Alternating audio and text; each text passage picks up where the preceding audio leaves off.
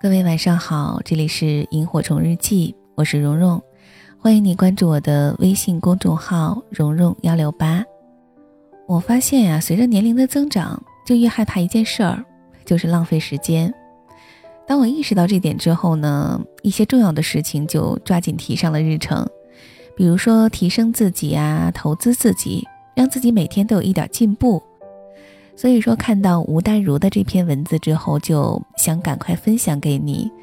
虽然文中的主人公是误打误撞成为了越来越好的自己，但一点都不影响我们从此时此刻开始改变。那句话是怎么说的来着？种一棵树最好的时间是十年前，其次是现在。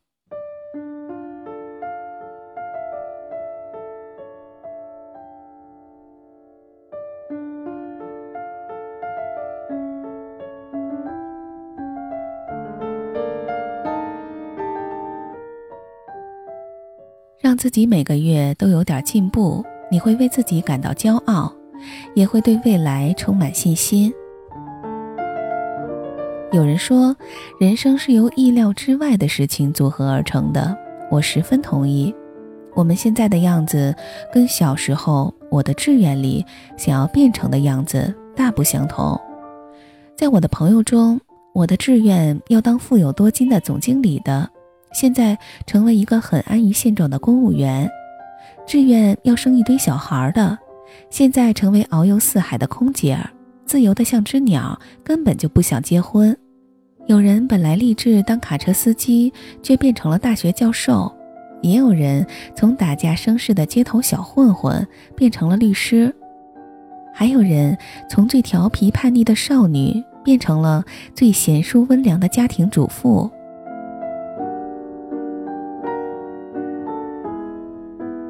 瑞珍是个很妙的例子，她从小就向往琼瑶小说中的爱情，想要嫁个有学问、有品位、有为，而且最好很有钱的金龟婿。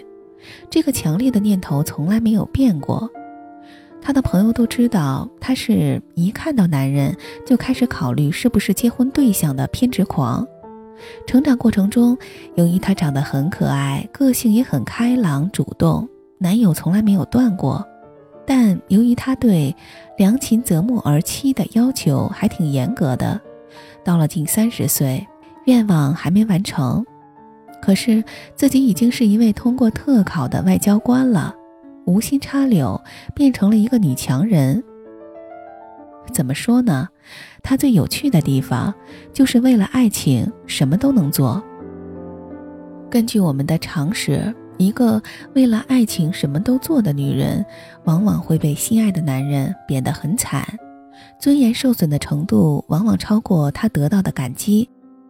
但瑞珍稍有不同，因为她还相当爱自己，所以她的什么都做很良性的偏向于提升到什么都可以努力的层面。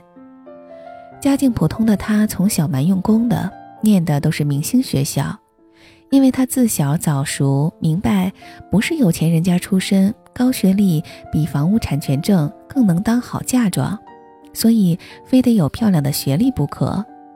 他并不是中文系毕业的，几年前却已经拿到职业口译的资格，每小时兼职工资高达万元，是因为他交了一个日本男友的关系。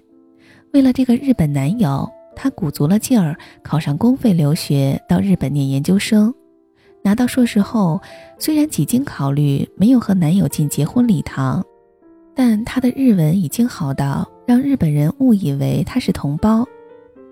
她对于美术史的研究也很有一套，说穿了也还是因为有个男友是美术史学者，为了跟男友沟通，她的知识比科班出身的还强。为了想要钓个科技新贵或企业家第二代，他也勤于出国旅游，每次还都狠狠地帮自己买商务舱以上。他说：“当然，只有在商务舱或头等舱才能遇到有钱男子吧。”这个念头虽未实现，因为每次坐在他旁边的都是有钱的老头。素来有礼貌的他，也交了一些忘年交，也把世界上著名的旅游地点都玩遍了。为了把旅游费捞回来，他还写了一本跟环游世界有关的书，就算没有大卖，也玩出了成绩来。不久前通过外交官考试，也不过是因为他临时起意，认为自己当外交官夫人一定很称心、很有面子。朋友们都笑瑞珍歪打正着，一心追求爱情，没想到却成全了自己。是瑞珍最好的写照。她与一心为了爱却导致不幸的女人最大的不同，应该在于她很爱自己，还有她在误打误撞间为了爱情投资自己的一切，而不是牺牲自己的一切。一个懂得不断投资自己的人，往往能够享受到超乎我的志愿的甘美果实。我一直相信，只有成长才是一个人唯一的希望。投资自己的人才懂得成长，不一定要立下什么崇高的志愿，只要人生不断的有学习有进步，不知不觉间，我们就能得到老天爷给我们的优良学生奖和奖品。虽然奖品内容和我们预期的往往迥然不同。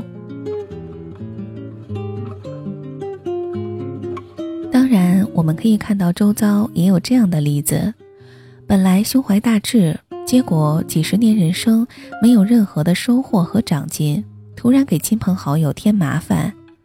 这样的人问题在于，有了志愿后常常没有规划，有了规划后又没有原则，有了原则后又没有行动力，有了行动力又不能持续，结果就变成了小人常立志。总没有办法为自己带来成就感。身为现代人，我们的生涯规划常常赶不上时代的变化，也赶不上我们观念的变化。但是又有什么关系呢？只要你懂得投资自己，让自己每个月都有点进步，你就会为自己感到骄傲，也会对未来充满信心。紫色的火。穿越夜的云朵，流星一样飞过雨的线索。繁花碎落，打开平静湖泊，余影一样击破远去的我。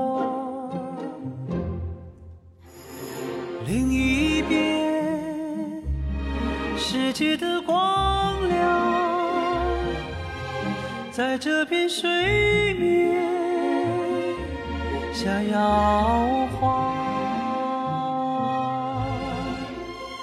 每一刻，水珠已绽放，在生命最美。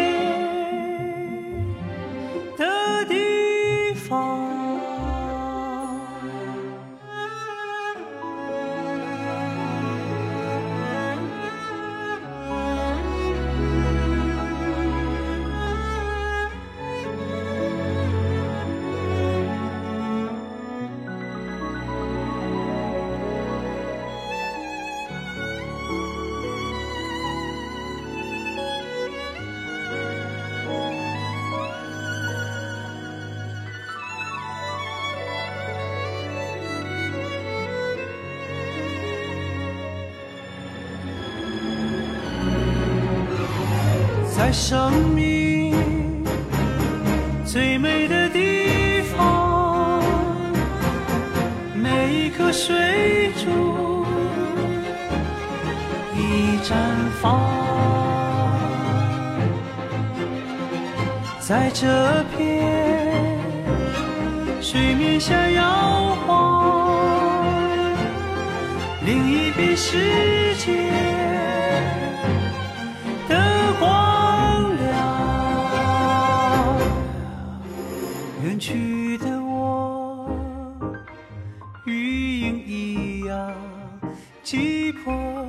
打开平静湖泊，繁花碎落，雨的线索。流星一样飞过，穿越夜的云朵，紫色的花，花碎落，平静湖泊，夜的云朵，远去的。